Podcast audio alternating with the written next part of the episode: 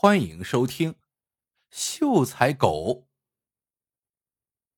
有位秀才三十多岁了，还没有讨到老婆，不为别的，只因为他呀对女方的要求太苛刻。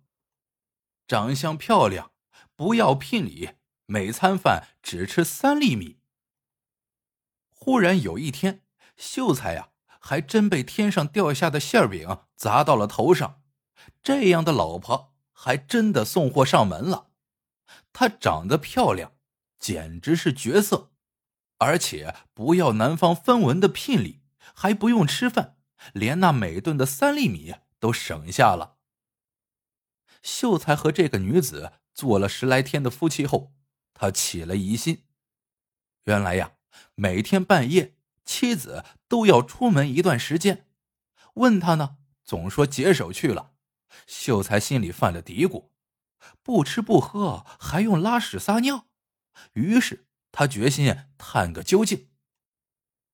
这一天夜里，秀才起身，悄悄的跟着妻子出门，发现他并没有去村上的任何一户人家，而是向野外走去。秀才走在后面，继续一路跟踪着。一会儿，他见妻子。在一座新坟旁停住了，一改莲步轻移的淑女形象，一双纤手插入坟堆，将新埋的死人挖了出来，大口吞食起来。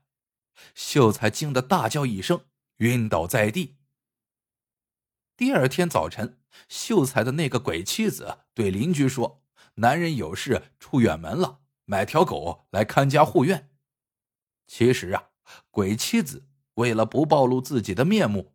竟把丈夫变成了一条狗，从此可怜的秀才开口说话成了狗叫，眼睛一张成了狗眼瞧人，每天吃的是剩菜馊饭，还要看着鬼气和形形色色的男人鬼混。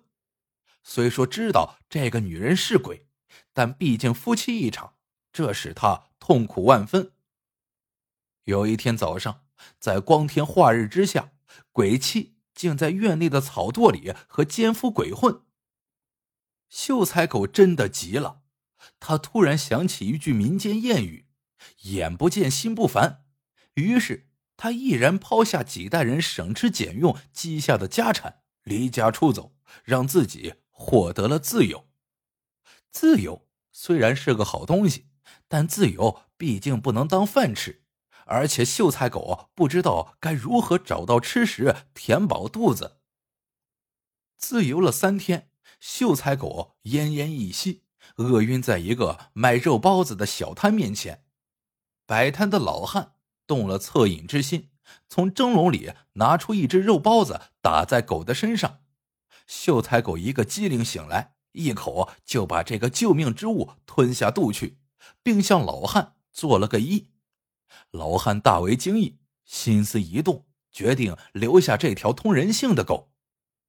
就这样，老汉第二天上街卖肉包子时，就多了个帮手。他让通人性的狗帮着收钱。当时情形极为热闹，有好些人并不想吃肉包子，而是要试试这条狗是否真的认识钱。有人拿一两银子买一只包子。也有人用一个铜子儿来蒙事儿，但是都没有难倒秀才变成的狗，零钱找的毫厘不差，惹得顾客一片惊叹。瞧啊，连狗都会做生意了。老汉善有善报，肉包子生意日益红火。三年后，富丽堂皇的包子楼终于落成，即将开张。其实早些时候，老汉丧妻，留下了一个独生女儿。这女儿小时候喜欢旁门左道，当时正张罗给她找婆家呢。谁知这个小妮子竟不辞而别，去学什么法术了，长期云游在外。这次听说父亲生意做大，肉包子打狗打出滚滚财源，心里暗暗称奇，特意回家来见识见识这条能认钱的狗。女儿一进家门，父亲就夸奖这条狗如何如何通人性。女儿掐指一算，说道：“他本来就是人嘛，父亲正在惊愕，只见女儿拿了块床单蒙在狗身上，口中念念有词。变。话音刚落，秀才立即恢复了人形，裹着床单跪在老汉和女儿的面前，不肯起来。老汉拿来衣服递给秀才：“别不好意思嘛。”可秀才不肯起来。老汉又说：“狗都当过了，还怕难看？”秀才还是不肯起来。于是老汉奇怪的问：“你为什么不起来呀？”秀才说：“我要报仇。”老汉的女儿听了，面露难色。做你老婆的那个女鬼，我认识，手段很厉害，所以不是我不想帮你，实在是我的本领不如她呀。秀才感到很失望。那如何是好？老汉的女儿无可奈何的说：“看来还得把你变回去才行，否则我们父女俩性命难保。”秀才一听。大惊失色，头磕得血流如注，苦苦哀求。